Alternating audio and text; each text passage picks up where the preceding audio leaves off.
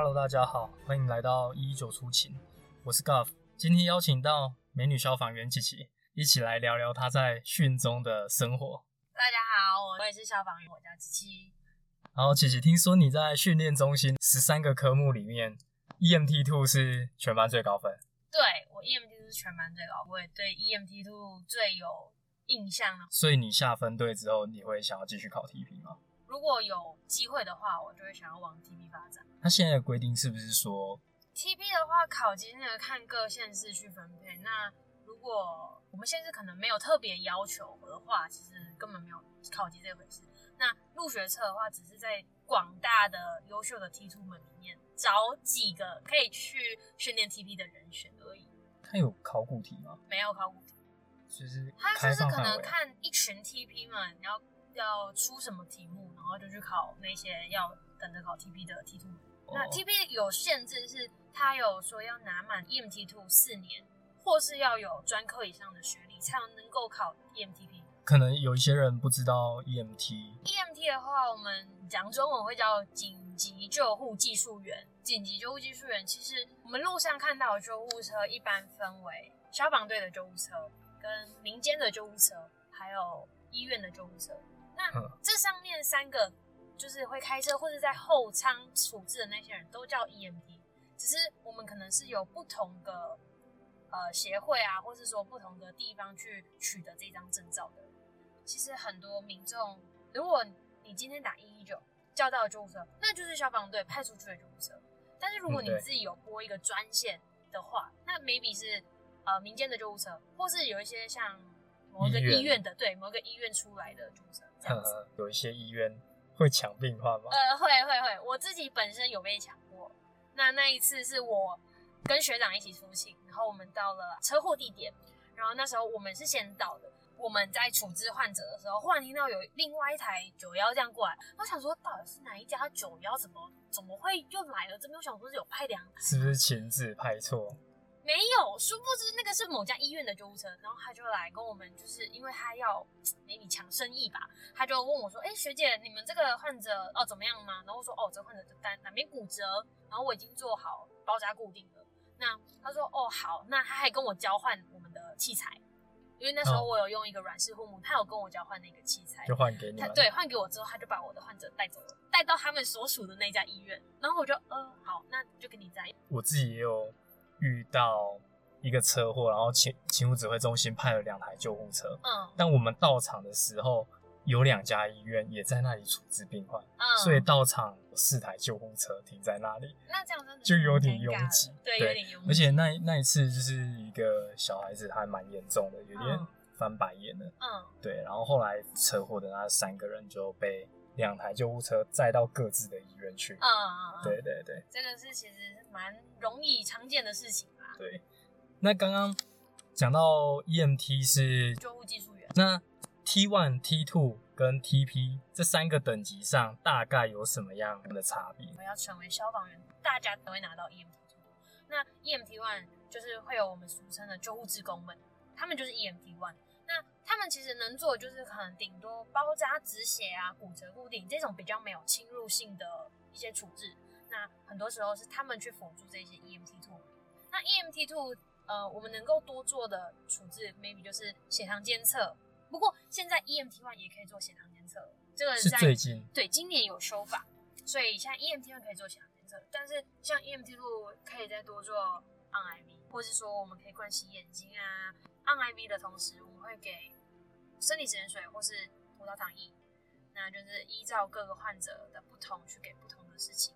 那 EMTP 的话，就是我们像 OCA 的时候，EMTP maybe 只能上呃 i 九 i 九就是我们喉罩呼吸道，那 T one 可能只能上口咽鼻咽，那 E EMTP 可以上 endo，那还能主动给患者呃 NTG 或是给药之类的，所以 T one、T two 跟 TP 大概差异就是这样。如果有机会的话，真的是会觉得这件事情蛮值得我去做的。那这样你在训练中心还有什么科目比较有印象吗？我除了 EMT 之外，我对火灾抢救这个课程比较有印象，因为我们在训练的时候，就是我们的南投的那个训练中心，它是有实火可以去那时我那时候就会觉得，哇，自己好像真的成为一名消防员的那种感觉。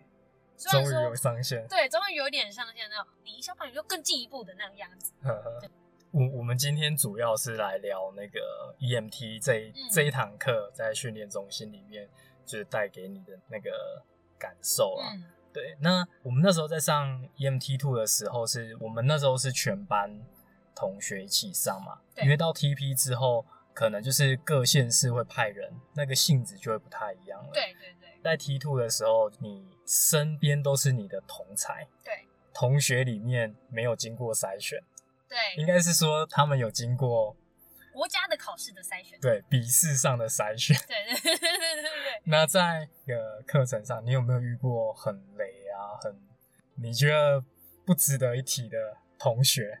当然是有啊。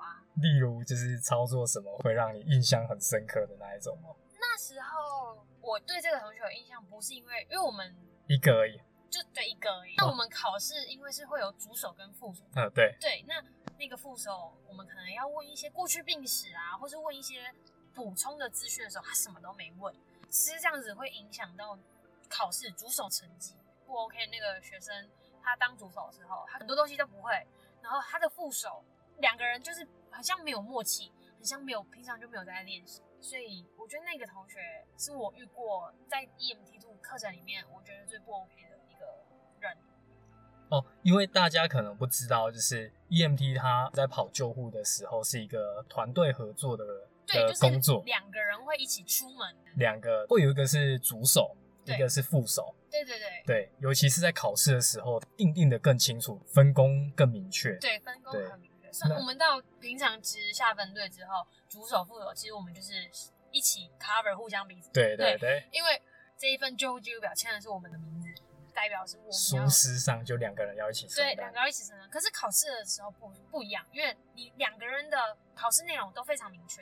那你这个你主手没有做到，就是扣你的分；那你嗯副手没有做到，也有可能会扣到主手的分数。因为两个人可能很多事情没有办法一起完成。对对对对对包括两个人其实，在考试在跑这整趟救护的时候，会非常的忙碌，没错。对，会有一点手忙脚乱。像副手要做的事情，可能要询问病史啊，对，过去有没有什么病史啊？那或是说啊、会不会对食物药物过敏？就是对我们有一个口诀，过去啊，他是说过去吃过药敏感。那吃的话，像是说哦，最后一餐进食是什么时候？有没有在服用什么药物？然后还有其他哪里不舒服的吗？很多都是补充性的东西，可是其实这对我们跟医院的护理师学姐们都会有对交接的时候都会有一个很大的帮助。因为像我跑，如果像那种意识不清的 case 的时候，都会问说，那他有没有什么病史？尤其针对像糖尿病啊、高血压，对你就可以以初步判断，那他有可能往哪一个方向走。对，那也有可能，如果像意识不清的话，是 TP 的话，可以给一些药。那 TP 给药就会有很多禁忌症，然后会有很多限制，所以其实问这些东西不是说没有意义。所以像《火神的眼泪》里面，是不是林奕阳吗？嗯他嗯，是不是在评估病患的时候，家属一直在那边？轻松哦，你现在哪里不舒服？胸口吗？啊，你不舒服多久了？你可以告诉我你现在最痛的感觉是什么吗？闷痛、刺痛还是撕裂痛？哎呦啊你讲身体无爽快，唔上病，我怎问东问西，你问啥啦？阿伯，我们要正确评估症状，才有办法正确处理。迄人讲有种药啊，叫做救心，啊，放到水池甲有无？紧一粒破伊。阿贝，不要妨碍我们评估好吗你？什么态度啊？我跟你讲哦，奇怪，我问题是我的朋友，我应该做熟的哦。啊，吃完了再讲，你叫他来救啦。你试看吗？我绝对来投诉的。我同安分队林义阳啦。哎呀，歹啥？你呀，我绝对来投诉的。这歹这歹啥？你冲啥？你卖乱啦！啊，你若还用哦，都要小耍一下啦。我好了，好来，一二三。你会要紧无？你若卡这么紧的，那遮熟安尼。那你老一辈病我去就好啊。你这摆在讲啥？我当然对你去。爸爸，你要不要去？要去的话上前座，来，你跟我上后座。你这好熟些熟，这好拖这拖出来啦。哦，伊个皮皮呀！哦，你都讲袂听啦，较紧的较紧行啦，是咧拖闪的啦。阿贝，你的安全带啊！哎，你敢知位都行吗？回家了才较紧啦。我知啦。早就我过来知，拄啊才到今摆我就知，紧就紧行啦。边说你那评估你什么，赶快送医。快送医这。件事情其实会对我们 EMT 们会造成很大的打击。对，呃，你的 case 你的问题，我可以去对症下药。但是因为你一直赶我要我把你送到你指定的医院，或者是就是其实像有一些是蛮紧急的，对生命真相要马上处置，但是对就碍于他的病史啊，会有一些负面的影响，对对对，所以其实呃，大家在叫救护车的时候，EMT 在跟你问病史、问一些刚刚其实讲到的那一些问题的时候，真的都是要很耐心的回答，对，因为尽量详细的回答。真的就是不要觉得我们问这些问题好像只是随便问问，对，因为如果今天你的紧呃 case 是比较紧急的话，嗯嗯，那我们会就会选择适当就近的医院。他就是已经胸痛了，对我们来说，胸痛有可能会是心肌梗塞的征兆。明明就近就有一个很适当，然后可以处置他的一个医院，结果他送到比较远。那如果在这途中你欧卡我欧卡了，或是你情况更恶化了，谁要负责？对啊，所以就是希望大家可以配合 EMT。那大 EMT 在问你们一些问题的时候，不要这么不耐烦，不要只觉得我就是想去某一家医院。我们真的有足够的处置可以去处理你们这些状况。希望大家不要把消防队的救护车当做不用钱的计程车。还有还有一些是家属太紧张。哦，对，我问你一个 问题，然后 他一直在重复他哪里不舒服，但对，他就是很浪费时间的一个。对，其实太这种紧张这种时候，通常是欧卡的时候，因为欧卡、我们现在欧卡会三人出勤。那欧卡三人出勤，简单的说就是一个会去压胸压 CPR，然后一个会去插一九，另外一个可能准备 Lucas 啊，或者说我们要搬运的话，可能要准备搬运台。那呃，我们第三个准备 Lucas，我自己的话，我可能会下 order 给别人，我会说，哎、那你去做什么？你去做什么？我，然后我再去协助他们不足。那同时我也会去问家属。那有时候很多家属他就看到他的家人倒在地上，他已经不知道该怎么办。我问他说啊，他刚刚在做什么？你有没有看到他？你有没有压胸啊？什么？他都没有办法回答，甚至说他只会跟我说，哦，他就是坐在那里，然后忽然很不舒服就倒下来。但是这一件事情其实对我们的资讯很没有帮助，因为这样子会导致我不知道他是到底是可能已经没有呼吸心跳几分钟以上，因为毕竟我们没有呼吸心跳七分钟，可能就会造成脑部的缺氧。如果大家的讲话都是，呃，也不能怪他们紧张啦，毕竟他们也是第一次遇到这种事情。希望大家如果在面对这种事情的时候，可以更冷静的去面对这些突发的状况，或许对我们的家人就也会有比较好的处置跟治疗。有搞不好？是异物梗塞的。对对对对对，你们跑过一个是他没有说他刚刚在干嘛，嗯，嗯 结果 i 九插下去卡住，嗯给气给不了，只是因为他反胃的时候还是怎么样，反正他就是卡住了，对对对，对啊，然样后导致他欧卡。对啊，其实如果能够冷静的跟我们说他到底发生什么事，我们就会知道，哎、m a y b e 他是什么原因而造成他欧卡，或者说 maybe 他什么原因而造成他现在这个样这样子的不舒服，那就会有相对应的措施去阻止这件事情。那因为我们在上课的时候都是在课堂上嘛，对除了那一些实习以外不讲，对就是我们在上学理的时候，或者是技术的时候，我们都还在课堂上。对那这样来说，就是都是纸上谈兵的啊。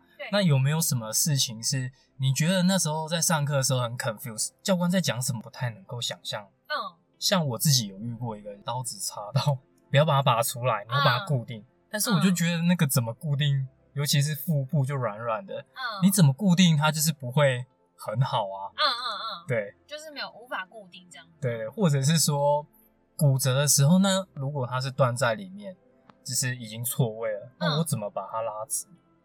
因为对，我们要我们要试着去微微的牵引，对对对，牵引，让它不会有二次。那有没有像类似这样，就是教官在讲的时候，在你还没有遇到真实 case 之前，很 confused 的东西？我觉得最 confused 的应该是内脏外露吧，就是因为内脏外露，它的东西你现在有遇过了吗？我没有遇过，哦，好那就是因为我到现在都还没有遇过，所以我也不今天遇到一个患者内脏外露，我该怎么办？因为我们脏器外露的时候，就是可能已经接触到了很多细菌，所以我们东西是不能塞回去的。对，那不能塞回去，我最 confused 的就是，那我到底要怎么把它好好的、完整的包起来？对，我要怎么好好带着到医院？maybe 我因为我有遇过是有一个患者，他是爆车祸，看到一个女生趴在地上，然后她的正前面有一台砂石车，那那一个患者就是他的左半边完全被砂石车压过，那一次是整个他的骨头都已经是粉碎性骨折。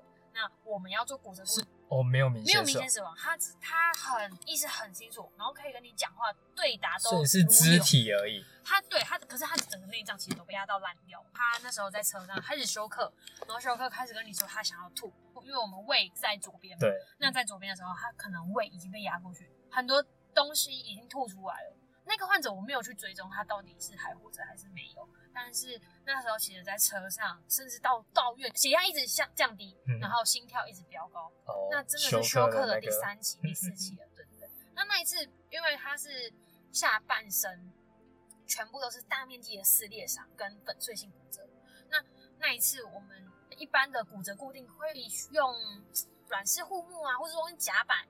我们骨头虽然说断掉了，但是它还是有硬度，我们还是可以绑。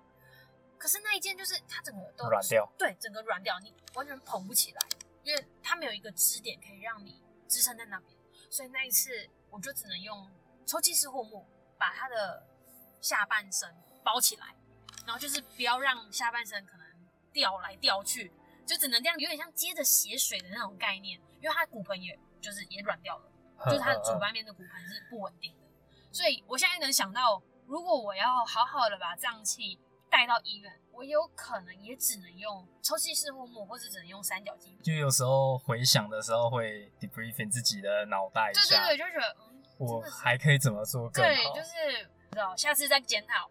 也不是说就是会那么刚好，每一件 case 都会遇到极端的状况嘛，这真的是蛮极端的状况。对，突然想到之前三训的教官、嗯。三社的教官有分享过，有一个人他就是就是坠崖之后，就是全身都是粉碎性骨折，嗯。后来就是用那个 SKED 要吊挂的时候，他因为他全身骨折，所以是软绵绵的，嗯，他的骨头没办法支撑，所以吊起来的时候，他滑到 SKED 的某一边，嗯就有点像液体在上面。就是你是承接了一一盆不知道什么东西，对，肉肉肉，对对对，没错。那有可能这种送去医院，可能也没有办法急救的回来，啊毕竟他也已经睡成这样，或者说可能有内脏或者什么之类的都有一些问题，有可能内出血啊，然后可能已经休克到最后就是欧卡，那欧卡没有救回来就是就离开了，就离开了。其实有时候，即便他们救回来，状况也只会到造成就是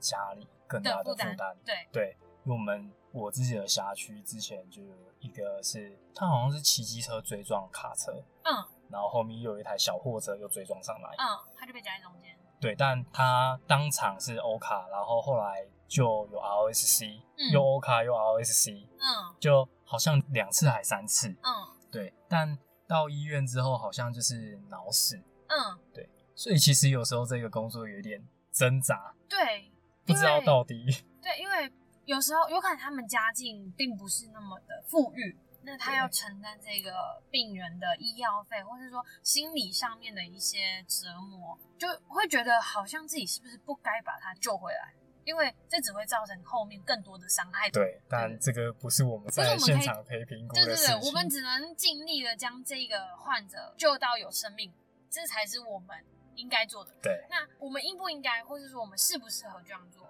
就因不是我们可以。对啊对啊对。那刚刚我们有提到欧卡，嗯就是可能很多人不太知道是什么意思，你可以大概欧卡简单来说，就是我们到院前，他的呼吸跟心跳都已经停止的状态。有时候我们指挥中心也会请家属，就他会线上指导，然后就会有 DACPR 这样。刚刚还有提到一个是 ROSC 吗？那 ROSC 的话，就是经过我们的 CPR 急救之后，重新建立一个自发性的循环。简单说，说 ROSC 就是有呼吸有心跳了。